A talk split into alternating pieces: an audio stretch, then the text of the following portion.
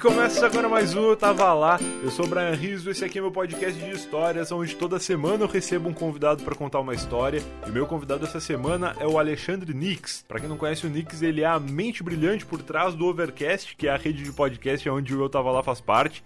Lá tem também o podcast do Bruno Mota, que é o Diário Semanal. Inclusive, o Bruno já esteve aqui em episódios passados. Quem nos apresentou foi o Nix. Tem também o Informe do Jovem Fazendeiro, que é um podcast maravilhoso que eu já comentei aqui também alguns episódios atrás. Com certeza vamos comentar aí com o Nix durante a chamada. E é isso, vamos ligar pro Nix ver que história ele tem para contar pra gente. E eu não vou dar recado nenhum, cansei de dar recado. Todo dia eu dou recado, eu fico falando muito recados e aí demora para ligar pra pessoa. Então, quem é ouvinte do Tava Lá e, e escuta toda semana já sabe que a partir de 5 reais por mês você já pode se tornar um assinante do Eu Tava Lá, receber conteúdo exclusivo de terça a sexta-feira, tem episódios inéditos diretamente para os assinantes, somente para os assinantes, e além desse episódio aqui de segunda-feira que todo mundo já ouve e já está acostumado a ouvir, tem também lá um plano que a pessoa recebe conteúdo bruto do podcast, sem edição, tem um plano que a pessoa participa do grupo do WhatsApp, que é um plano que há pouco tempo atrás estava limitado, porque tinha muita gente no grupo e a gente não queria que o grupo ficasse cheio para não ficar chato e tal, então eu limitei, tirei esse grupo das opções de assinatura. Agora voltou, algumas pessoas saíram do grupo aí nessa última semana, duas pessoas para ser preciso, e então tem duas vagas lá, mas eu não vou dar recado para não demorar muito. Então, sem recados dessa vez, sem nenhum recado, também nem vou precisar avisar que ouvinte.com.br é o e-mail, que se você quiser mandar a sua história para ser lida no Eu Tava Lá Diário e para futuramente talvez você seja convidado para participar aqui do Eu Tava Lá Normal, uh, também não precisa avisar isso, você já sabe, afinal de contas você já ouve todas as semanas. Também não precisa seguir o Eu Tava Lá no Instagram, que é arroba podcast Eu Tava Lá, nem no Twitter, que também é arroba podcast Eu Tava Lá, e nem me seguir em nenhuma rede social, que é arroba Brian no Twitter e arroba Brian no Instagram. Não preciso falar nada disso, porque vocês já sabem. Então agora sim, sem nenhuma enrolação hoje, vamos ligar para o Nix e ver que história ele tem para contar pra gente.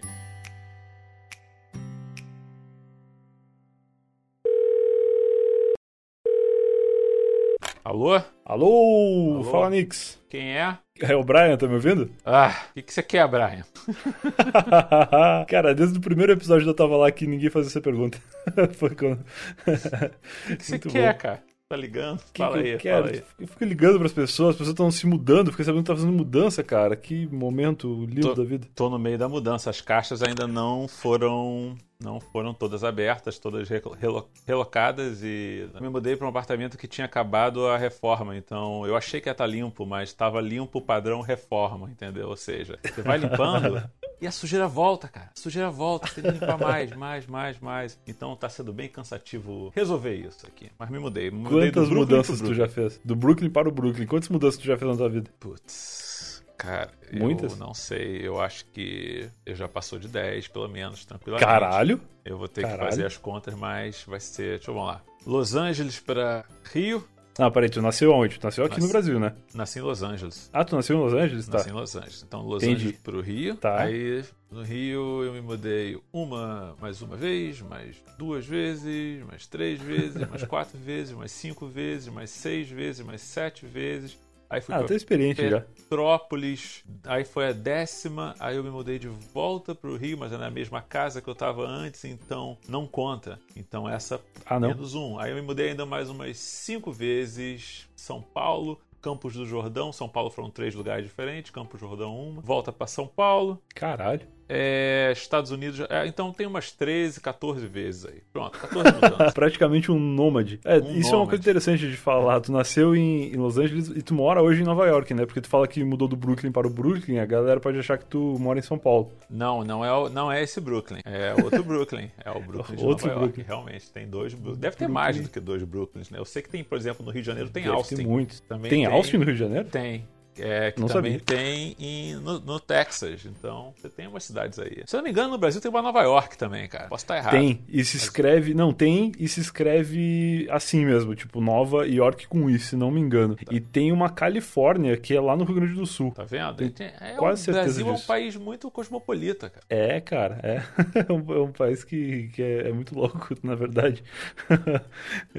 Mas é isso, mas é isso. Agora eu tô aqui. E Mas estou sempre com, com o pé com o pé no Brasil, né? De alguma forma. Pezinho no Brasil. Antes é, de falar a que ponto de pezinho no Brasil que tu tá, eu acho que é interessante tu te apresentar para quem não te conhece, para quem eventualmente conhece algum podcast do Overcast ou algum trabalho que tu fez, mas não conhece a persona Nix por trás de todo, toda essa essa família de podcasts, se, ah, se dá pra dizer ah, assim? A persona Nix, o que, que eu sou? O que, que eu sou, cara? eu acho legal aí. você apresentar. Eu gosto, olha, inclusive isso é uma coisa boa, eu gosto muito de falar sobre como foi para convidar a pessoa. Por exemplo, quando eu convidei o Rodrigo Cosma para participar do podcast, ele mandou uma lista de histórias que ele podia contar. Quando eu convidei recentemente o, o Jeff Barbosa, ele é podcaster e tal, editor, e ele falou, cara, se tu quiser que eu grave a tua voz aqui, eu posso gravar. Eu fiquei, caralho, como assim? Ele tem uma tecnologia alienígena que pode gravar até o podcaster, dono do podcast ah, no qual ele participa. E agora, quando eu te convidei, tu me mandou uma lista de 50 fatos sobre mim, que eu achei sensacional, porque é uma lista num TXT separado por categorias. Eu gosto de organizar as coisas. Essa lista eu tenho há alguns anos. É, eu, tive, eu, eu até passei rapidamente o olho para atualizar umas coisas ali outras, mas não tudo. Eu gosto de, das coisas formatadinhas, eu gosto de formato. é bonito, porque ele é um TXT. Ele, ele é feito para não ser formatado. As coisas são todas numa linha só no TXT. Cara, eu tenho milhões de TXTs separar. aqui, cara. TXT, pá, eu abro um TXT e pronto, tá pronto. Coisa linda, cara. Por que, que tu fez essa lista de 50 fatos? Tu foi na época do, do hype dessa, dessa tag? Fiz. Eu, eu, é que eu faço muita coisa, aí eu não publico, entendeu? Entendi. Aí eu guardo pra tá. mim. Porque eu gosto que de fazer bonito. as coisas, mas não necessariamente eu gosto de, de compartilhar as coisas, porque eu acho que às vezes não precisa.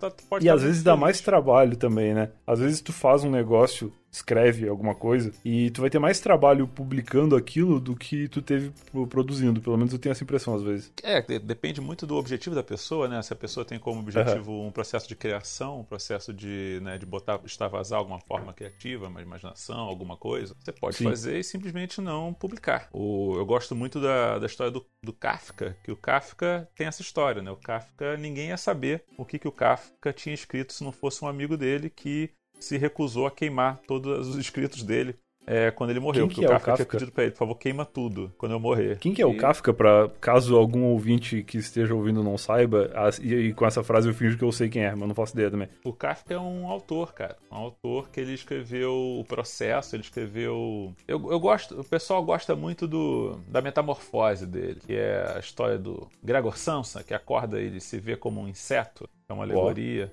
E é um autor muito interessante que morreu, se não me engano, de pneumonia, porque ele era ignorante e achou que banhos frios e sair pela, aí pela noite correndo ia fazer bem para a pneumonia dele. Era uma época um pouco de certa complexo. forma, ele morreu de ignorância e não de pneumonia, então. É, aí, mas o Kafka tem coisas maravilhosas, é, contos curtos maravilhosos, mas ninguém ia saber que ele era autor se não fosse um amigo dele que traiu ele, basicamente. Então, assim, assim é uma coisa que eu curto muito, você poder produzir as coisas e é isso, produziu por produzir mesmo, você gosta. É legal, é legal. Eu gosto de escrever uns negócios às vezes e eu não mostro para ninguém.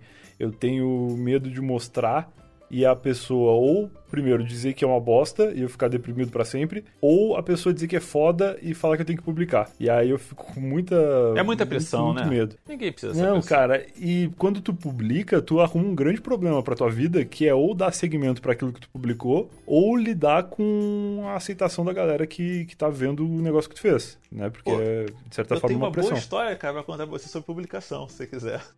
Olha aí. Fica à vontade, cara. Não sei se você é essa história que você quer ouvir, porque eu, eu tava pensando em contar uma outra para você. Conta essa e depois conta outra também. Você quer que eu conte é, essa? Por favor, conta as duas. Estou aqui para ouvir histórias. Então, cara, é. Rapaz muito nerd, né? Do meu 16 anos e tal, alguém me introduziu Dungeons and Dragons, que pra quem não sabe. Opa! É um jogo de RPG. Um jogo de nerds. É, um jogo de RPG, é um jogo americano de RPG, né? E eu não sei Sim. se você conhece RPG e tal, mas era. Nessa época você tinha que importar os livros. Né? Na tá. livraria se demorava três meses para chegar, então a gente ficava naquela fissura e tal. Nossa. Quando chegava, você cheirava o papel, né? Que tem um cheiro de livro estrangeiro que é diferente do livro brasileiro, porque a gráfica é outra, ah, o papel é outro. Tem isso, é. Eu a tento cola. até hoje convencer a minha namorada a aceitar o Kindle, porque ela é essa leitora que gosta de, do cheiro do papel. Agora que o cheiro do papel gringo tem um cheiro diferente do papel brasileiro, eu já não sabia. Tem o, o livro português, por exemplo, tem um cheiro completamente diferente do livro americano, de um livro brasileiro. Olha aí, cheiro do Porto. É, tem, tem que ter um pouco de conhecer, né? Cada um. Cara, tem gente que gosta de cheirar pó, tem gente que gosta de cheirar livro. É. Cheirar pó de livro, vai comprando sebo só pra cheirar o pó do livro. Mas aí, cara, então o que acontece? Você tinha nessa época muito pouco acesso a RPG no Brasil. Eu fui conhecer uhum. RPG é, fotocopiado, né? Sim. Muitas vezes e o pessoal não tinha dados. O pessoal, o que, que o pessoal fazia? Pegava uns potinhos de iogurte e botava uns papeizinhos com os números dentro para poder sortear. Então cada dado era um potinho de iogurte. Caramba, cara, que legal. Sabe? RPG baixa renda total. Baixa renda total. Aí começou a aparecer. Apareceu o GURPS, que seria um sistema genérico que você pode jogar em qualquer ambientação, diferente de qualquer época e tal, mas é um sistema muito duro, muito... É duro, acho que é a palavra mais certa, assim, no sentido de... Não é tão, não é tão fluido. E o D&D, que é o Dungeons and Dragons, era um, era um, um jogo fluido e tal, mas era muito limitado, era só medieval fantástico e tal. E uhum. eu comecei a pensar, tava jogando com meus amigos, falei, cara, eu vou, vamos, vamos, eu vou começar a escrever o meu próprio sistema, que seja genérico, mas também seja fácil de jogar. E comecei Entendi. a escrever e a gente começava a jogar e testar isso, eu e meus amigos, duas vezes por semana depois da escola. Olha aí. Aí passou um ano, passou dois anos, você vai escrevendo, escrevendo, escrevendo, e eu sou, tipo, fanático do negócio de, né, perfeccionismo, né? Vai testando, Puts, vai testando. cara passa um ano, passa dois anos, passa três anos. Quando tava no quarto tu, ano. Só uma, uma pergunta antes de tu continuar essa parte da história. Tu é um cara que te incomoda com o perfeccionismo ou tu acha de boa? Não, cara, é assim, eu acho que você tem que estar satisfeito em que você fez um trabalho acima da média e você fez aquilo melhor que você poderia fazer dentro do teu limite, entendeu? Entendi. Então, se você não tem tempo para fazer alguma coisa, se você não tem a capacidade total, se você tá e você faz aquilo que você pode. Você tem que estar satisfeito em saber para você mesmo que você fez o melhor que você pôde. Você não gosta Feito. quando você sabe que você podia ter feito melhor e não faz por preguiça ou por, sei lá, claro. qualquer outra coisa. Só boa, isso. boa, boa. Tu é o então, perfeccionista do bem, então. Não é aquele cara que enrola para entregar um negócio porque acha que ainda falta um pouquinho. Não. Se eu puder, eu faço o melhor que eu posso dentro do limite. Assim, eu tenho que estar satisfeito de saber, ah, isso realmente não dá para fazer melhor do que isso. Boa. Nessas minhas condições. Então, é isso que vai ser. E pronto. E segue, toca, toca o bar. Só Aí alegria. Eu, mas como nisso eu não tinha um deadline, eu ia melhorando, entendeu? Eu ia melhorando, melhorando, melhorando. Até que um dia eu não pude melhorar, por quê? Bateu na minha porta uma amiga um, da minha mãe na época, chegou. Eu fiquei sabendo que estava escrevendo um, um jogo de RPG? Eu falei, é, é verdade, tô, eu escrevo. Um Minhas horas vagas aqui eu escrevo. Então, eu trabalho no Banco do Brasil, a gente vai fazer um evento de RPG de três dias e a gente está com um, um, uma empresa que a gente não sabe como atrelar o evento. Então a gente quer poder, de repente, fazer com que ela lance um livro. Você tá afim de ter o seu livro lançado?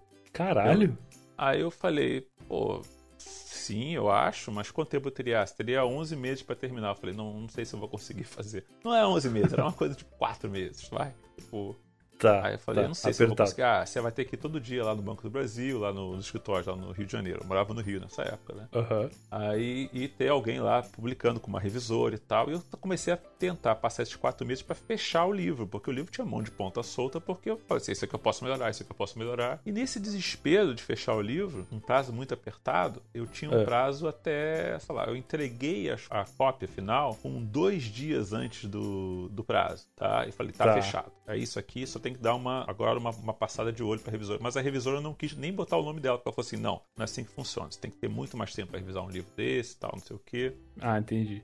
Mas Aí ela falei, leu, nesses dois dias ela, ela deu uma ela, Não, sim, ela passou os meses lá comigo e tal, não quis assinar, porque ela falou, não é assim, tá feito muitas peças e tal. Era no núcleo de criação do Banco do, Banco do Brasil que tava fazendo o livro. Tá. Aí eu falei, tá, tá bom e tal, e entreguei, fiquei quieto, fui, fui pra minha casa, porque eu tinha que estar no evento daqui a dois dias, sei lá, daqui a cinco dias. Uhum. Uh, eu tinha 18 anos na época. Ô, então, louco, já cara. Já tem um tempo.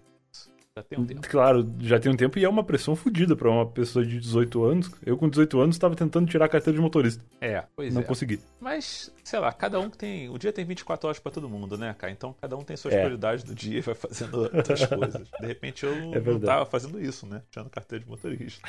É, porque é verdade, eu só fui fazer isso depois. Aí, cara, nisso, no dia do evento, eu fui acordado de manhãzinha, muito de manhã, por, por uma das produtoras falando assim: Olha só, tive, tivemos um problema com a lombada do seu livro. Eu, o quê?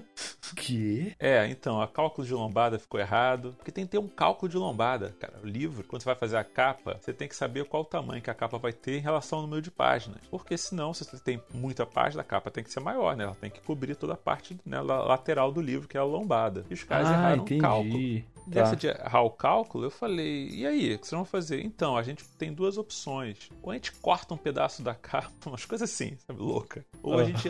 Mas assim, a gente tá querendo adicionar aqui umas 20 páginas em branco no teu livro. Eu falei, vocês são loucos. que que ah, é, mas errou pra mais. Tava faltando é, página. Tem que botar mais página, tá. na verdade. Entendi. Assim, eu falei, cara, que loucura. O que, você quer que toque nessas 20 páginas? Eu falei, não sei. Aí, isso é loucura, sacou? Aí os caras falaram assim: não, a gente vai botar escrito anotações no topo e uma lista de coisas. Gente, eu, eu, comecei a ter dor de cabeça já, de estresse já. e eu chego no evento e vejo o livro. E a capa, cara, é a coisa mais feia do mundo. É uma capa em baixa resolução. É assim. fácil achar isso na internet, se procurar pelo título eu livro? Vou chegar, eu vou chegar nessa parte aí. Você, tá. você vai gostar disso. já tô é... ansioso.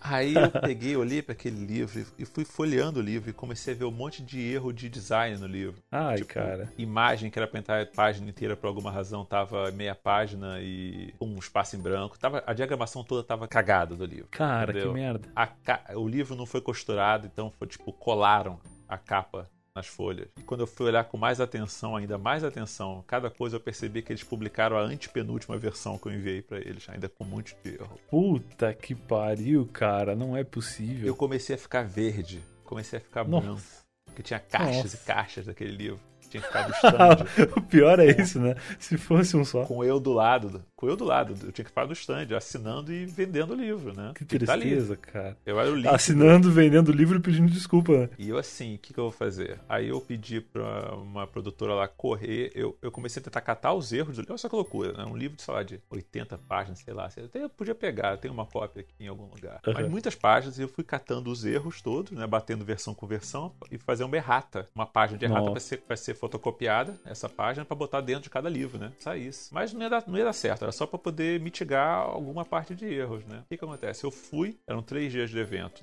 Nesse evento tinham vários mestres mestrando o meu, o meu, meu livro em várias mesas que estavam adorando. Eles estavam ganhando dinheiro para isso, então eles deviam estar gostando mesmo. Alguns eram meus amigos. Caras, o pessoal que testaram o jogo comigo. Tá. E eu do lado do stand com minha carteira de identidade na mão, dizendo: por favor, não compre o livro, eu sou o autor. Durante três dias. só que, só que, teve uma, uma ou duas vezes que eu tive que ir ao banheiro. E numa dessas vezes, cara, alguém comprou um livro. E eu fiquei muito chateado com isso. Eu fiquei muito chateado, assim, chateadíssimo. Mas eu não sabia disso, não me falaram. O que acontece? Acabou o evento, eu recebi o cheque do livro de como pagamento da empresa, uhum. que era a empresa de seguros, Sul América Seguros. Tava, tava fazendo esse stand lá uhum. no evento. Tudo a ver, né? seguro para Sul América para jovens jogadores de RPG. Mas é. Aí o que acontece? O que, que eu fiz com o dinheiro? Eu comprei todos os livros. Eu comprei Nossa. todos mas parei, era um dinheiro bom então. Ou eram quantas tiragens mais ou menos? Você tem ideia? Cara, foi pro evento foram uns mil exemplares. Tá, assim. não, beleza. Eu beleza. comprei os mil exemplares, sei lá. Um redondo desse. E Caralho, isso tinha sobrado cara. alguns no Banco do Brasil. Eu subi no dia seguinte lá no Banco do Brasil. Ninguém me parou, porque todo mundo me via subir ali todo dia. Botei claro. umas caixas no carrinho, desci e levei o resto dos meus livros. Estavam lá. Entendeu? Como é meu mesmo, não vai vender esse troço de jeito nenhum. E nessa época eu, eu tinha uma casa de montanha em Tatiaia, que é, um, é uma casa que eu alugava pra, pra... Só tem casa de de praia. Sim. Quem é do Rio tem muitas vezes casa de montanha, né? Casa de montanha. Porque você tá de saco cheio da praia, você vai pro meio do mato, né? Pro... Claro. E eu tinha uma lareira e eu levei a porra dos livros todos e fui queimando na lareira. Aí a capa. A capa era, era, tão ruim a impressão que acho que botaram algum tipo de tinta tóxica na capa. Cara, e começou a sair ser, um cara. fogo verde da capa, cara. A capa queimava cara. verde queimava verde, cara. E uma fumaça, cara, começava a empestear tudo. Eu fiquei desesperado. Tem tudo a ver com temática RPG. Saí da casa e deixei queimando a palha. Eu só entrava na casa para queimar o livro e saía. Fiquei, olha, queimei todos, só com exceção de três que ficaram comigo. Uh, Parecia uma magia negra anos, de, anos depois, surge alguém me procurando para poder participar de um evento. Isso foi tipo três anos atrás agora, tá. no Rio de Janeiro, para poder um evento do meu livro. Tipo, Caralho. 20 anos depois foi lançado e parece que uma pessoa tem o livro. Criou um grupo no Facebook, tem foto, é, tem é, fotos do livro e o pessoal fica cultuando a porra do livro, que é uma cópia única, raríssima. Então, na verdade, eu quero comprar essa cópia, entendeu? Ela Mas deve valer milhões de dólares agora. De jeito nenhum, entendeu? Cara, que bosta, que loucura, cara. Que história absurda. Bosta total. Eu fiquei fiquei com esse espinho na minha. Me traumatizou. Eu não quis, nunca mais quis publicar um livro, cara. cara, muito bom. Isso é meio que o lance do Banksy agora que rolou semana passada, sabe? O cara pinta uma tela e aí ele destrói a tela na hora que alguém compra, num lance milionário, e a tela destruída passa a valer muito mais do que valia antes. Tá então certo, meio que o teu livro Banksy, é isso. Cara, que vai dar tela de Banksy? Eu, tipo, quem conhece o trabalho do Banksy sabe que não é pra você ter uma tela em casa. Né? Exato, é outra proposta de trabalho. É outra parada. Exato. E aí o teu livro que tentou destruir, no fim das contas, um deles escapou e hoje Cara, ele tá valendo milhões de dólares aí no mercado. E ele tem todo um culto desse, Tem, dessa única cópia aí. Aceita? Cara, muito doideira. Então, essa é uma das histórias de publicação. eu não sei se é uma história que você queria, mas você pediu pra eu contar. Eu contei. Mas é ótimo, é ótimo, cara. Eu tenho ideia de lançar um livro, nunca contei isso pra ninguém. Tu talvez seja a primeira pessoa fora da minha família que sabe disso. E agora eu vou pensar muito bem, então, antes de lançar, eu vou falar contigo pra saber qual que é essa história da lombada aí, porque senão vai dar merda. Ah, cara, é, hoje em dia é muito mais fácil. Isso que eu, que eu fiz foi eu, eu caí de garoto mesmo, que era muito jovem, lógico, então lógico. eu tava muito preocupado em, em fechar o livro, não tava mais preocupado com mais nada em relação ao livro, Sim. você tem que estar preocupado com tudo. Tem que estar preocupado com produção, de, né, distribuição e tudo mais. Coisa que quando você é claro, moleque, claro. você não. Pô, você tá, não tá pensa, a fim né? de terminar o teu livro, entendeu? Você tá Sim. a fim de terminar a tua obra. E você tem que estar, na verdade, preocupado é com tudo, né? É. Revisão, é. contrato, ilustração, diagramação, uhum. né, impressão. Pode. É, tudo. Material, tudo. E mais, cara. E além dessa história maluca do livro que, que tu queimou numa seita satânica na tua casa da montanha, tu falou que tu tinha pensado uma história específica para contar. Quer introduzir ela agora? Então, cara, eu tenho uma história para contar para você sim. Opa. E essa história, ela aconteceu tem já bastante tempo, então eu acho que por questão de. Quando você passa muito tempo, acho que você pode contar umas coisas mais publicamente, mas mesmo assim eu vou ter que te pedir para usar nomes. Nome, Fictícios. vou usar pseudônimos para as pessoas. Pseudônimos, boa. de segurança, tá? tá Porque é uma história entendi, que envolve pessoas que são relativamente conhecidas. Então certo. eu vou falar a história da. Deixa eu digitar aqui o nome dela enquanto eu falo com você. Laura vai ser o nome da personagem principal. Ah, tá. Tu vai salvar os pseudônimos para não esquecer no meio e acabar entregando. Exatamente. Entendi. Uh, tu falou que são pessoas conhecidas. Conhecidas em que nível, assim? Conhecidas tuas, conhecidas de todo mundo? Conhecidas num underground artístico geral, generalizado. Porque assim, quando eu tinha uns 20 e poucos anos, eu acho que 21, 22 anos, eu tava. Eu acho que era o único cara da, da turma que eu andava que tinha apartamento próprio. Tá. Entendeu? Então a minha casa virou um hub de é, escritores, músicos. É, Olha! Artistas em geral que às vezes viajavam pro Rio para fazer show ou para fazer uma, um lançamento de livro, alguma coisa, e ficavam lá em casa. Aí você tinha uns umas reuniões ali. Eu dividi apartamento, por exemplo, com o João Paulo Cuenca, que é, que é um autor que tem coluna em jornal e tal. Legal. Conhecido. Volta e meia a gente tinha bandas, eu tinha banda também, eu toco e eu também escrevia algumas coisas para umas revistas aqui, para o jornal Globo na parte literária online, eu escrevi durante um tempinho também. Uhum. Então a gente trocava muito e o pessoal se reunia lá em casa, assim. Sim. E nessas de reuniões e reuniões eu tenho essa minha amiga Laura, escritora. Certo. É a Laura. Laura, Laura é uma escritora como é que eu vou descrever a Laura para você? Né? Com cautela. A Laura é uma pessoa meio rock and roll, assim, uma atitude rock and roll, né? Bastante tatuagem, menina moderna, forte, assim, tipo, né? Nas suas convicções. Tá. E gente fina e tal. E me ligou e falou: Nix, eu posso passar o final de semana aí? Não sei o quê. Eu falei: Claro que pode. Você vem quando você quiser, pode ficar. Tá, e aí eu falei: Você tá vindo pra quê? Ah, eu tô aí que eu tô numa uma missão que eu tenho que. Eu vou me contar com uma pessoa, vou contar com o Roger L. Chamar de Roger, Roger L. L, tá. L é a, a, a inicial a do sobrenome dele. Certo. Roger L. Tá. Então o Roger L eu também não conhecia. Então, para mim, ele é tão em branco nesse momento para vocês como era para mim, entendeu? Quando eu ouvi tá. esse nome. Pô, não sei quem é, chega aí. E chega ela de viagem e começa a falar: a gente vai sair para dançar, a gente vai encontrar nossa amiga Luciana. Pronto, já são três nomes aí. Isso veio rápido. A Luciana que é, veio. Que é do, que é do Rio. Tá. E a gente vai sair pra, pra Bunker, que era uma, uma balada bem legal que tinha de rock and roll. Certo. Bem grande, bem grande, com. Sabe, pensa nos lugares épicos que você vê em filme, assim. Um lugar, tipo, três pistas Tem até clipe do, do Marcel D2, aquele que foi gravado na bunker, aquele Qual é? Que legal. Do D2. Tá, sei, das antigas. Que tem um túnel colorido e tal, assim, né? Eles, no final ele sai da banca, da porta da banca, no final do clipe. Entendi. Aí tá, aí ela chegou lá e eu falei, "E, o que você veio fazer aqui? Então, eu vim dar pro Roger L. Aí eu, Ah. ok, isso é uma viagem com propósito, você veio... Claro. Mas é isso, Eu falei- ela explicou pra mim que esse cara, quando ela tinha 16 anos, ela era super afim desse cara, esse cara é um músico, um Tá. músico né, alternativo, da cena alternativa conhecido, e Tá. ele nunca dava bola pra ela. E nessa, de repente, ele resolveu dar bola. E ele tava indo pro Rio, e ela resolveu Certo. também dar um pulo no Rio e dar pro cara. Aproveitar, falei, tá bom, claro. Vamos, vamos nessa, então. A gente vai sair pra dançar, eu, você, Luciana. E, Tá. e, e é isso. E ela vai pra. Vai sair pra fazer alguma coisa, de tarde, tá de tarde ainda, e toca o telefone, né? De casa, telefone ainda de telefone de disco ainda, né? Aquele telefone de parede. Aquele certo, certo. Aquele telefone da avó. Telefone da, casa da avó. toca e toca e eu atendo, falo alô. Aí daqui a pouco, alô. Aí eu, oi? É, quem tá falando? Aí eu, aqui é o Nix. Ah, a Laura tá aí? Aí eu, quem é? Aqui é o Roger. Roger. O Alexandre Frota. Roger, Roger L. Roger L. Tá. Ela vai che tá chegando daqui a pouco, cara. Tá daqui a pouco. Tá bom. Fala que eu liguei então. Fala. Roger. L. Tá bom, Roger L. Beleza. Falei, pô, esse, vai ser uma. Eu, eu tô muito afim de conhecer esse cara. Já, já tô muito interessado, porque parece que vai ser um papo muito bom. E.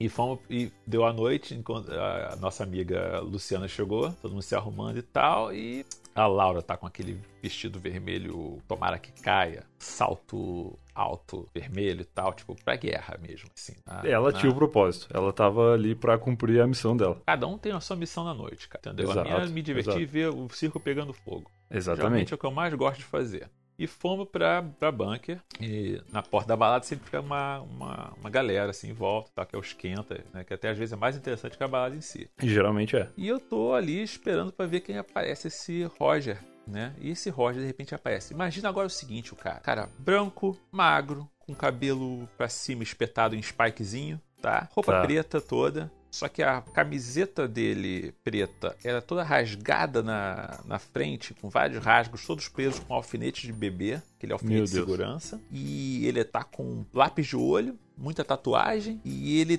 tem uma bolsa de feminina de, vin- eh, de coraçãozinho, de vinil vermelho, que ele carrega com ele. Tá, ele tá muito claro na minha cabeça esse personagem agora. Tá? Perfeito. Aí esse cara, aí de repente ele chega, é, ela abraça ele, vira pra mim, fala: Nix, esse aqui é o Roger. Aí ele: Oi, sou o Nix. Aí ele: Oi, Roger L. Beleza, cara. Então é isso. E aí, aí, aí a Luciana, falei: Vamos entrar, vamos entrar. Eu falei: Vamos, vamos entrar, vamos entrar. Vamos. Entramos todo mundo, né? Entrei, Sim. vieram atrás e tal. E tô lá na balada, dançando, vendo as meninas e tal. Nessa época eu era solteiro, eu podia fazer essas coisas. Aí tô ali, de repente eu tá tocando uma música boa, bebi, um, bebi alguma coisa, fecho o olho assim, dá, dá uma, uma fechada de olho assim, sabe? Dá uma, uma espreguiçada, assim, uma, sabe? Uma, sei lá, uma relaxada, né? Quando eu Uhum. abro o olho, cara, tá na- a um centímetro da minha, da minha cara, tá a Laura. Com uma cara de puta da vida. Cadê o Roger? Aí eu, Roger L? Cadê o Roger? Aí, sei lá, do Roger, tava contigo, pô, tô aqui dançando, tem nada a ver, deve estar nas outras pistas, procura outra pista. Não, me ajuda, me ajuda a achar ele. Eu falei, eu não tenho, olha, olha só, eu vou dar uma rodada aqui nas pistas, se eu não achar, é isso, acabou. Aí eu, tá bom, eu dei uma rodada, porque eu sou amigo, não achei, voltei pra onde eu tava, e aparece a Luciana, cadê a Laura? Falei, porra, sei lá de Laura, sei lá de Roger, cara, cadê um? Você quem vai me ajudar a achar a Laura. Falei, eu vou dar uma rodada na, na, na balada. Se eu não achar, é, é isso. Não, não, vem comigo, aí não sei o quê. E saímos da balada pra procurar ela. Desistimos da balada, porque os dois sumiram. Sumiram assim do nada. Tá. Do lado da balada tinha um bar, um boteco, pé sujo. E estavam os dois numa mesinha, um olhando pra cara do outro, com uma cara de puto, os dois, um dos dois, com uma Ué. garrafa de cachaça. E os dois tomando shot, um olhando pra cara do outro, tomando shot, pra ver quem consegue tomar mais shot. Vomitar. e tava já numa situação meio complicada. E eu tô olhando pra aquilo e falei, isso não vai dar certo, isso vai dar. Vai, vai dar ruim isso aí. Essa vibe não tá muito, não tá muito legal. E nisso che- chega o quarto elemento dessa história, o quinto, né? que Tem eu ainda. O Ezequiel. O. Ezequiel, ele é. Calma aí, cara. Essa história é boa. Vai por mim. O, Ezequiel, O elenco é excelente. O Ezequiel, ele é um cantor e guitarrista de uma banda de rock ah, independente. E o Tá. Ezequiel, ele nessa época, ele tinha um cabelo topete rockabilly. se eu não me engano, verde. Certo. Tá? Ah, isso é um bom detalhe também. Eu esqueci de falar isso, eu sou péssimo nisso, que já faz muito tempo. Mas a Laura tinha um cabelo vermelho nessa época, tá? Então você tem que imaginar que a Laura tinha um cabelo vermelho combinando com o vestido dela, vermelho. Tá. E os sapatos vermelhos. Já o Boa. Ezequiel, não. O Ezequiel, o cabelo dele era um topete verde. E uma coisa, costeleta rockabilly, gente bona, gente boníssima, finíssima. E fala, pô, e aí, Luciano, Nix, pô, Laura, grande Roger L. grande não sei o que, Cara, eu fiquei sabendo de uma festa muito legal. Tem que sair daqui e ir pra essa festa. E eu tô olhando pra Laura, e a Laura tá já meio alterada, já de cachaça. Já, meio, já começando a ficar um, levemente violenta. Levemente. Nada muito assim, nas atitudes, né? Eu falo, olha, quer saber? Não vou poder fazer isso. Por quê? Porque amanhã, cedo, tem faxineira lá em casa. E é a primeira vez da faxineira. E a faxineira eu consegui no meu trabalho, no escritório que eu trabalhava, tá? Tá. Então, eu não quero traumatizar a moça, então eu vou pra casa, tá? Então vocês vão pra tua festa. E a partir daí, Beleza. meu cara, a história começa a aparecer agora em, em parte, porque a gente vai criar um grande mosaico a la Pulp Fiction do que acontece. Boa. Porque quando eu acordo, não tem ninguém no dia seguinte na casa. A a Laura faxineira. Não, não veio pra casa. E eu não sei o que aconteceu. Eu ligo pra minha amiga Luciana pra saber o que aconteceu. E ela fala que eles foram pra uma festa na casa de alguém que ela não sabe quem é, com o Ezequiel, que o Ezequiel sabia quem era. Mas aí nessa Tá. festa, cara, os dois começam a discutir muito sério, a Laura e o Roger L. E Certo. a, a Luciana começa a ficar chateada e resolve ir embora. E não sabe mais o que aconteceu. Mas ela fala, liga pro Ezequiel. O Ezequiel tava com ele. Cara, eu tô eu- prestando uma atenção muito elevada nessa história porque eu não quero perder nenhum detalhe na confusão de tentar lembrar quem é quem. Mas beleza. Bem, olha só, a Luciana já saiu da jogada. Agora só tem Certo. a Laura. A Laura, o Ezequiel. pra dar Pro Roger L. Exato. E o que é o cara meio punk, meio indie, meio emo, É, dessa turma aí é difícil dizer quem é o meio punk, né? Porque todo É. mundo meio, meio vilão dos Power Rangers, assim. E o Ezequiel, que é o Rockabilly. E eu ligo pro Ezequiel. E aí, cara, o que, que, acon- que, que, que, que aconteceu com a Laura? Cara, cara, então, aconteceu uma coisa muito estranha. Dali a gente resolveu sair pra fumar um no carro. Então Tá. a gente pegou o carro e foi pra praia de Copacabana. Só que Nossa. o carro do Ezequiel é um- era, na época, um Puma conversível. Olha aí, jovem. tá? Nisso que eles param o, o, o carro pra Laura e o. Pra Laura fumar um, porque o Ezequiel não fuma, entendeu? Tá. Eles param o carro, olham pra esquerda porque escutam uma risada. E eles não perceberam que pararam o carro do lado de uma viatura de polícia. Puta merda. E os policiais estão olhando, estão rindo. Tá. Aí. Deu ruim. É, eu, eu imagino porque o policial tá rindo, porque o policial ele deve passar a noite inteira procurando pessoas cometendo atos ilícitos, e de repente eles encontram num Puma conversível com os vilões das tartarugas ninja dentro. Olha, você tem um Puma conversível branco. Imagina dirigido por um rockabilly de cabelo verde, onde atrás tem uma mulher de cabelo vermelho com tomara que caia vermelho, loucaça, fumando, e um emo indie punk com uns spike de cabelo e com uns alfinete de segurança na camiseta. Eu adoro isso, cara. Eu, eu gosto. E eu gosto dessas figuras todas, cara. Você não tem noção como eu gosto delas. Todas elas. Eu. E eu tô muito imaginando esse carro. É, uma é tipo Mario Kart pra adulto, assim. Mario Kart Exato. mais 18. Exato. E aí começa a ficar sério, o Ezequiel sai do carro e vai falar com o policial ali na frente, né, em seguida. Nisso a, a Laura tá loucaça, loucaça, loucaça. Tá, o que, que vocês estavam falando aí? Estão falando de mim, não sei o que, não sei o que. Começa a bater boca com o policial de longe, gritando com o policial, e taca um sapato dela, um salto na direção deles, pra bater no policial. E desvia. O Ezequiel pega o sapato e leva de volta, pede desculpa pro policial e leva e vai de volta pro carro e chega pra Laura e fala: Laura, eu preciso de dinheiro, a gente precisa de dinheiro, senão a gente não vai sair dessa aqui agora tão sábio. Quanto você tem lá? E a Laura vai e pega do meio dos seios dela, do Olha. decote, tira um rolo de dinheiro e fala: Isso aqui é do meu aluguel no mês que vem. Você tem que devolver amanhã. Isso aqui. Aí ele fala: tá, não, tá, tá bom, tá, calma. Aí ele vai lá, dá o dinheiro pro policial e entra no carro. Os policiais entram no carro, na viatura e vão embora. Aí o, o Roger L fala: E aí, então, já, a gente já pode ir, né? Aí o Ezequiel: Não, não, a gente tem que ficar aqui esperando eles. Aí, como assim esperando eles? É, que o único jeito de eu sair dessa foi comprando droga deles. Os caras foram no morro comprar, pegar droga, os policiais. Caralho. Voltaram com coca e maconha, que o Ezequiel não consome também. E passou certo, esse é um motorista prudente. pra eles, pra Laura e pro Roger fazer o que eles quiserem com aquilo. Ele falou, gente, pra mim deu e eu vou embora. E o Ezequiel foi embora. E eu- e deixou eles ali na ponta da praia de Copacabana. E eu não sabia o que estava acontecendo. Puta merda. Nesse momento, toca o meu telefone de manhã e eu atendo. Eu acho que é a Laura. Eu, Laura? Aí, não, aqui é o Roger. É ele. Eu, tá, beleza. E aí, cara, tudo bom? "Ah, então, qual é o seu endereço? Aí eu Ai, meu Deus. dei meu endereço pra ele. A, a Laura tá contigo? Tá, eu tô levando ela aí. Eu falei, ah, que bom. Eu falei, ai, cara, que bom, pelo menos isso. E de repente toca a campainha e eu falo, são eles. Não, não era. Era a faxineira. eu tinha até esquecido da faxineira já. Pois é. E eu assim, pô, falei assim, olha só, então, você começa lá pelos fundos, né, por ali e tal, que eu deve estar chegando uma amiga minha aqui, eu tenho que botar, né, tinha um colchão na sala, tinha um colchão desse colchão de viúva, não sei se você conhece aquele colchão que é meio solteiro, meio Sim, casal. sim, sim. Um intermediário.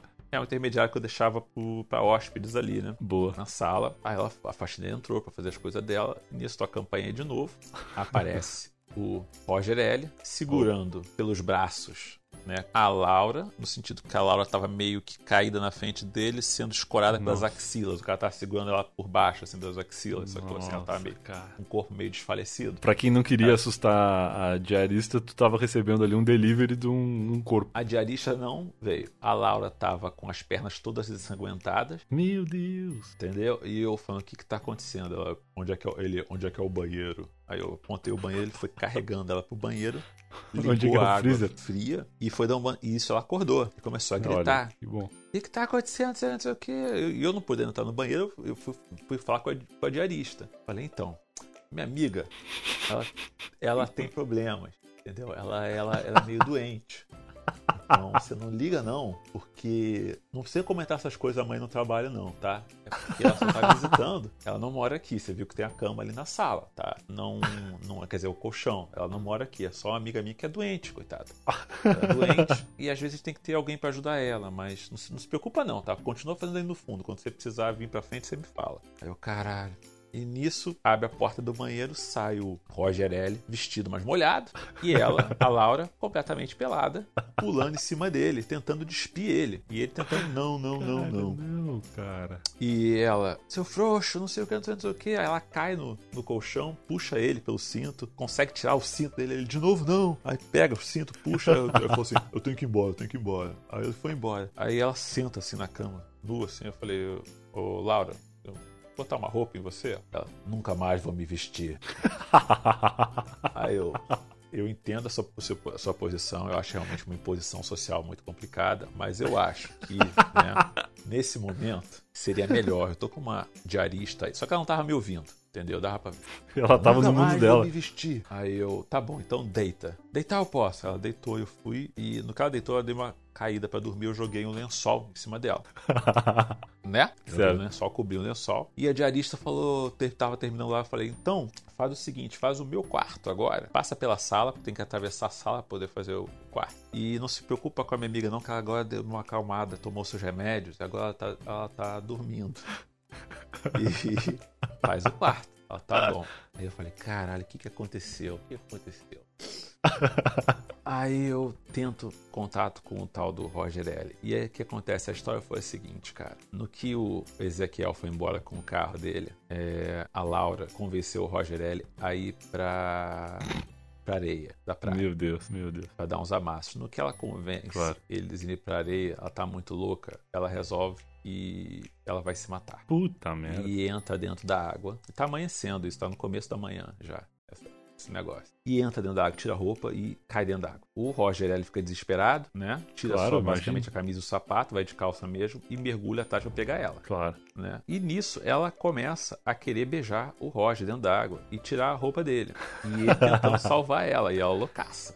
Sabe Ela loucaça, mas tal. não perdeu o foco na missão. Ela ainda tinha Não, o objetivo de dela, que era tirar a roupa dele. E nisso, nessa, ne- imagina agora essa cena, tá? Estão perto da praia com a água até a cintura, mais ou menos. Ele tá puxando ela, ela tentando meio que se debatendo junto, ela pelada com ele com meio sem roupa. Nisso passa um grupo de velhinhos fazendo Cooper na areia, aquele pessoal da manhã. Olha uma cena e acha que tá rolando uma tentativa de estupro do Ah, Roger não é L. possível. Não, de certa Pra forma Laura. tava, né? Não, mas ao contrário. É, exato. De certa forma ela tava tentando tirar a roupa dele na água.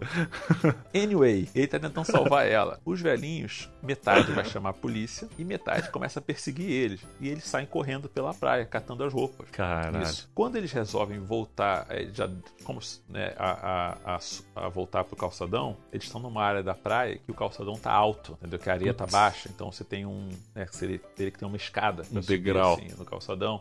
Só que não Certo. tem escada, eles querem subir o calçadão. O que, que o, o Roger faz? O Roger L dá pezinho pra Laura.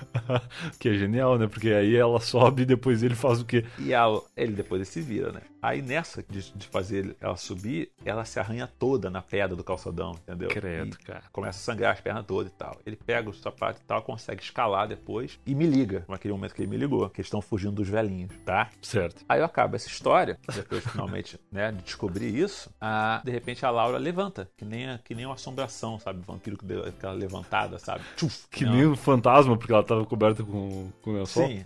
É, tipo, levanta e fica sentada, na verdade, só levanta o tronco, né? Aham. Aí eu falo, ô, dorme mais um pouco ela. Cadê as minhas coisas? Cadê minha bolsa? Eu, puta, cara, tua bolsa tá no quarto, mas tem a faxineira. Tá no quarto. Aí ela, cadê meu sapato? Acho que tem um sapato seu no banheiro, dá uma olhada lá. Aí ela vai pro banheiro, entendeu? Aí nisso que ela vai pro banheiro, eu levanto o, o colchão, né? O, e, e posiciono o colchão na frente da porta do meu quarto pra que Tá. ela não entre. Exato. Entendeu? E a faxineira tá lá. Eu falei, vou só botar esse colchão aqui rapidinho, tá? Não sei o quê. Aí de repente a faxineira começa a bater no colchão, assim. Não, eu, eu preciso- acabei aqui. E isso, tá? A, a Laura vindo na minha direção. Cadê minha bolsa? E, cara, eu juro pra você, cara, eu fiz que nem filme. Eu girei o colchão. Cada uma passou pra um lado do colchão. Uma entrando no quarto, outra saindo. Eu fechei as costas. Pedi, ah, pode fazer outro quarto agora, diarista. Aí a diarista foi fazer outro quarto. E eu consegui manter as duas naquele apartamento sem as duas se verem. O tempo inteiro. A, a tarde toda. E essa é- foi a grande história da grande saída de Laura. Que demais, cara. Porra, sensacional.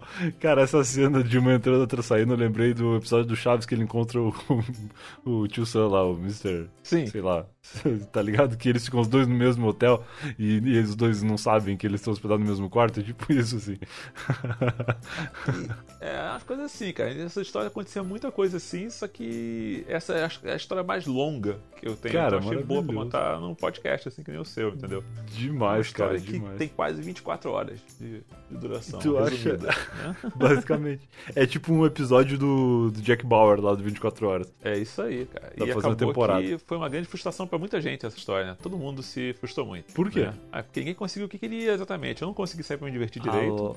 Exato, Rogério você não te divertiu, não. a Laura não transou. A, a Laura não conseguiu ficar com o cara. É. A Luciana também ficou estressada com os dois e foi embora. O Ezequiel, que não toma drogas, ficou com um carro cheio de drogas e teve que lidar com o Subornar policial. a polícia. Então é uma história de, de fracasso, né? Uma história de fracasso. Fracasso é uma coisa muito bonita. Uma história de Uma fracasso que dá, coletivo. Que, que dá muito humor. Uma história de fracasso coletivo entre jovens artistas. É, e eu quase tranquei a, a, a- a faxineira dentro de casa várias vezes. E é isso. e tu teve depois alguma notícia de se a faxineira contou pra galera do trabalho não? Não contou, cara. Só achou muito Não estranho contou? pediu não, pra não voltar mais. Ela falou, eu não conto pra ninguém, mas tem uma condição. Não me chama nunca mais, pelo amor de Deus. Nunca mais voltou. Achou tudo muito estranho com aquela gente gritando, corpo no chão, uma mulher que ela só ouve, mas não consegue ver, fechando ela nos quartos. Ela achou a experiência muito, muito estranha. A mulher fantasma, que ela só escuta. Muito bom, cara. Pô, do caralho. E é isso. Demais, É isso. cara, demais. Porra, muito E agora? bom, cara. O que, que você quer que eu conte pra você, cara? Quer Cara, que eu fale eu- mais do, do Overcast?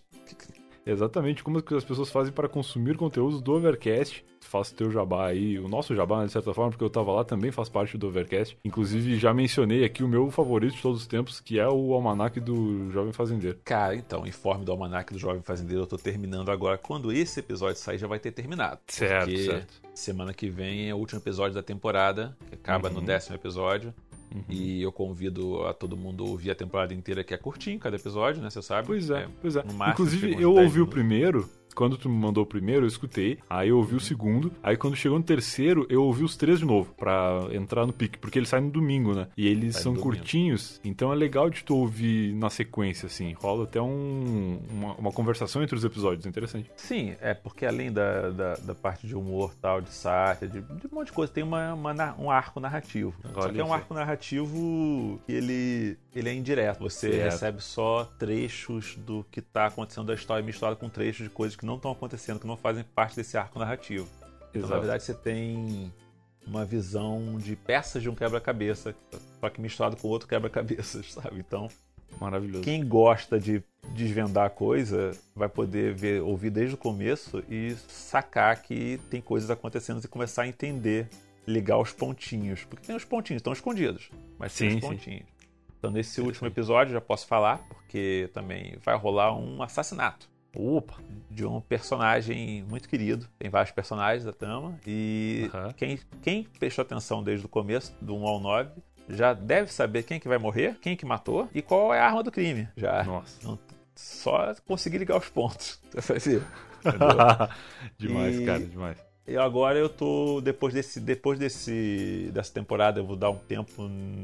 Não vou fazer a segunda logo direto, mas eu devo fazer Aham. um outro podcast, uma outra série, que também deve ser. Vai, vai ter uma, alguma coisa de narrativo também, mas não, não sei se vai ser comédia. Eu acho que vai ser mais voltado pro drama. Legal. E eu, você sabe que eu gosto, a gente conversou muito que eu gosto de podcasts que não são podcasts de gente batendo papo sobre alguma coisa a cada É episódio. o resumo, é a sinopse tradicional do podcast no Brasil, é papo de bar. É, eu não gosto de papo de bar. Eu tava ouvindo até outro dia um podcast que tava reclamando do formato de papo de bar e era um papo de bar. Eram amigos no bar conversando sobre amigos no bar. É, aí eu, assim, eu, eu acho válido. Eu tenho amigos que fazem isso que eu gosto, eu curto. Tem o pessoal do Decréptos, por exemplo, que eu sempre falo que eu Claro. gosto bastante. Aham. Mas eu não consigo conceber que seja é, tão alastrado assim. É como se você ligasse a televisão e só tivesse passando saia justa, cara. Entendeu? Tem que poder ter É, pode mais crer. coisa, entendeu? Nessa mídia. Tem que ter meio, formatos entendeu? diferenciados. Tem que É poder ter mais coisa. Como não tem, eu vou fazendo, né? Porque eu quero consumir coisas. Então, já Boa. que não tem eu consumir, eu tenho que produzir. É isso, é isso. Eu recebo muito feedback de ouvintes do Eu Tava Lá que tem vontade de criar podcast. De... E eu sempre falo isso, assim. Duas dicas que eu costumo dar é não coloca nem pod nem cast no nome e tenta fugir desse formato padrão. Porque, cara, se instituiu até a duração dos episódios. Tipo, eu, eu imagino que isso tenha vindo do Nerdcast, né? Tu que tá mais tempo nessa estrada de podcast aí vai, vai saber dizer. Mas aqui no Brasil a galera instituiu que tem que ter leitura de e-mails e tem que ter 60 minutos de duração com amigos conversando sobre um tema específico pré-determinado. É, isso é uma grande bobagem. É, do tipo, não tem que ter nada disso. O meu primeiro podcast foi em 2005. Era Tá. um, podcast que tinha 43 a 45 minutos. Aham, É mais ou menos o tempo que eu tava lá. Era de blues. E tinha, convida e tinha alguns convidados, tipo DJs e músicos e tal. E a gente Massa. discutia blues. E era uma- um grande apanhado sobre todos os subgêneros de blues que tinha. Então é como se fosse um documentário com música. Legal. Teve 40 e poucos episódios que você pegava de todos os subgêneros existentes de blues até blues para pro futuro. E terminou, era uma série limitada, era só pra um propósito, era apresentar Uhum. blues, entendeu? Certo. E, e era, geralmente era eu sozinho falando e falando sobre acho, cada, cada, cada faixa, cada músico, dando dicas e tal. Mas acho que tem que ter. Depois de muitos anos eu voltei a fazer podcast, eu fiz o Verdades Absurdas e o Muito Amor, que são dois game shows. Game shows, cara. Eu comentei eles, comentei sobre eles aqui justamente naquele episódio, eu acho, onde eu falei do Informe do Almanac e que são game shows que inclusive o Nigel participou, né? Eu- o. Nigel já participou aqui do Eu Tava Lá duas Nigel. vezes, acho que a galera tá acostumada com ele já. E É, o Nigel era capitão do, era capitão do Verdades Absurdas. é isso, muito time. bom. Muito bom. É, e, e também tem mais. Eu fiz o Gambo podcast, que é sketch, que não tá mais no ar. Sketch de humor. Você você pode fazer um monte de coisa. Não É precisa ser louco. só esses mesmos formatos, não precisa ter o mesmo tempo. Você pode fazer o que você quiser. Faz um podcast de três, de três minutos. Faz um podcast tipo Dan Carlin. Exato. Tem o do Bruno Mota, que tá lá no Overcast também agora, que inclusive o Bruno participou aqui por intervenção tua, que nos apresentou aí pra gente gravar aquele episódio, foi bem legal. E o podcast do Bruno é de notícias, né? Que é bem legal. O, o- como é que chama? ele- É Diário o Semanal? Diário Semanal ele tem Muito a bom. parte que é gravada ao vivo no, No teatro. teatro. lá, que ele faz com, em vídeo, e tem a Aham. parte extra só para o podcast, que é a conversação que ele tem com os ro- roteiristas, com os convidados. Sobre Sim. as piadas que não entraram, como que eles Muito fizeram. massa. É, o back, é tipo como se fosse o backstage, né, do processo, que é bem Sim, legal. uma parada de bastidores, né? Então, cara, você tem muita coisa que você pode fazer e se você gosta de bater, de ouvir as pessoas batendo papo, você é um voyeur, se você não conhece, batendo um papo aí, você pode continuar fazendo isso. Mas, pô, tem mais coisa que você pode fazer também, né? Pode ouvir e produzir mais coisas. Só isso. Com certeza, com certeza. Demais, cara. Porra, obrigado por ter participado aqui do Tava Lá. Saiba que quando quiser voltar, as portas estarão sempre abertas. E Vale. toma cuidado aí com, com essa galera que tu anda te relacionando. Não, cara, eu tô, tô torcendo pra que dê problema no seu som aí, pra eu poder refazer essa história aí, tipo, regravar ela com nomes melhores e com uma estrutura melhor. demais, demais. Valeu. Muito bom, Um cara. abraço pra você. Do caralho, um abração, cara. E inclusive tô planejando férias para Nova York. Vamos conversar daqui a pouco aí. Vamos fazer um isso chá. então, mas daqui a pouco, porque eu tenho que fazer muita coisa daqui a alguns dias, tá? Tô muito atolado aqui, beleza? Combinado, combinado. Valeu, um abraço. E esse foi mais um Eu Tava Lá. Se você ouviu até aqui, eu espero que tenha gostado. O Nix é um cara muito louco. e a gente. E, cara, a gente acabou nem comentando sobre os 50 fatos sobre ele. Ele me mandou um, o arquivo, como eu falei. E esse arquivo ele não só tem 50 fatos sobre, como ele está separado por categorias, como por exemplo geografia, projetos pessoais, trabalhos, celebridades, danos físicos e emocionais. é muito bom. Quer ver, ó? Projetos pessoais. A primeira vez que eu fiz um stand-up, ganhei o Open Mic da noite e fiz a plateia rir após 40 minutos de silêncio entre os competidores. A segunda vez que eu fiz, todo confiante, foi terrível. Trabalhos. Eu trabalhei como espião em uma empresa. Já fui pago para escrever um pornô. Eu publiquei o meu primeiro sistema genérico de RPG no Brasil aos 18 anos e retirei ele de circulação porque a publicação ficou uma bosta. Ah, isso ele comentou. Enfim, tem aqui muito, muitos fatos sobre o Nix. Quem sabe eu convido ele de novo para comentar sobre alguns deles. Uh, vamos pensar a respeito. Uma pena não ter explorado muito essa lista, mas a história foi muito boa e com certeza o Nix voltará em algum outro momento. Agora sim, uh, até amanhã se você for um assinante do Tava Lá e até segunda-feira que vem se você não for um. Tchau, tchau.